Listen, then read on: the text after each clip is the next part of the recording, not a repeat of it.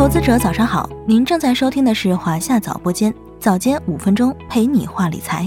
茅台和瑞幸再度合作推出新品，但这次的热搜却变成了茅台瑞幸联名为什么不火了？今天呢，我们就来聊一聊其中的原因，以及消费品牌为何如此热衷于联名。去年的九月，茅台和瑞幸首次联名酱香拿铁横空出世，上市的第一天销量就超过了五百四十二万杯，销售额突破了一亿元。四个月后，贵州茅台再度牵手瑞幸咖啡推出了新品龙年酱香巧克力。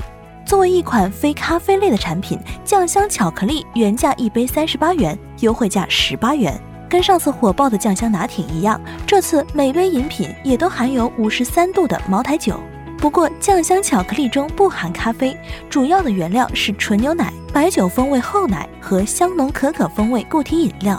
虽然仍是酱香拿铁系列产品的延续，但这次的联名新品显得静悄悄。根据多家媒体的走访报道。正式开售后，瑞幸门店并没有出现外卖爆单、人群排队的场面，销量上没能复刻去年九月酱香拿铁的奇迹，社交媒体上也不见大家讨论的热度。茅台携手瑞幸，这次营销为啥不灵了呢？首先是产品本身，这次研发的新品难以适配多数咖啡爱好者的口味，基本上去瑞幸门店消费的大多数用户都是咖啡爱好者。但这次推出的新品却是不含咖啡因的巧克力，被很多用户吐槽不好喝、太甜了，就像齁甜的酒心巧克力。更重要的原因，也是多位业内专家指出的，这涉及到用户审美疲劳和茅台品牌过度使用的问题。酱香拿铁的爆火来自于消费者对两大 IP 结合的期待，毕竟茅台本身具有极高的社会关注度。而且第一次出现咖啡和白酒的联名，也让大家觉得很新鲜。但现在大家的新鲜度和猎奇度都有了不同程度的下降，也没有产生要赶快买来喝的迫切感。跟风打卡的人少了，讨论度也下降了。另外还有一点不能忽视的，随着消费代际的更替，白酒已经不再是新一代消费者的心头所好。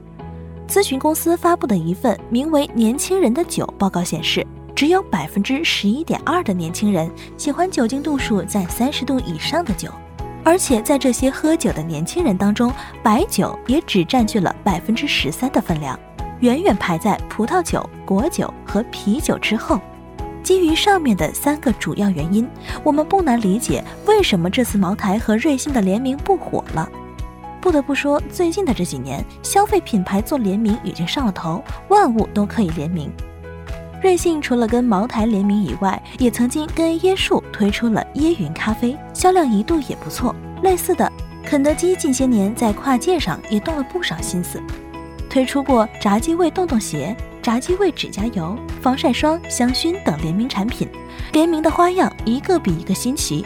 而且越是两个毫无关系的品牌联名，就更加吸睛，这也意味着更有可能火速出圈。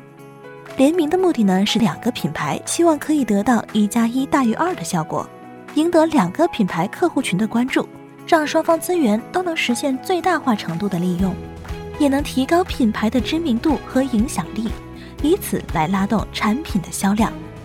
相比之下，传统明星广告代言动不动就是天价的广告费，还可能面临明星人设崩塌或者翻车，导致品牌声誉受损的风险。联名可以说是品牌实现弯道超车的一种策略。这几年，在消费行业，通过和知名的 IP 联名实现互利共赢，已经成为了行业趋势。国外的知名 IP，比如迪士尼、漫威、奥特曼等系列，一直和众多消费品牌合作，推出过各种各样的联名产品。国内的也有像动画片《熊出没》、潮玩品牌泡泡玛特等带动的 IP 联名产品。强强联合，以更小的成本获得不错的效果，所以这也是联名层出不穷的原因。不过，在联名收割流量和销量的同时，行业里也有不少联名翻车的例子。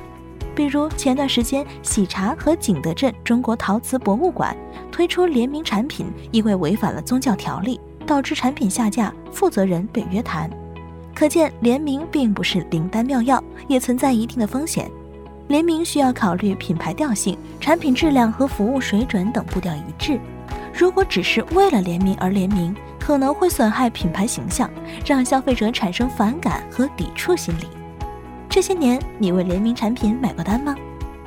好了，今天的节目到这里就要结束了。关注华夏早播间，开启投资每一天。我们下期再见。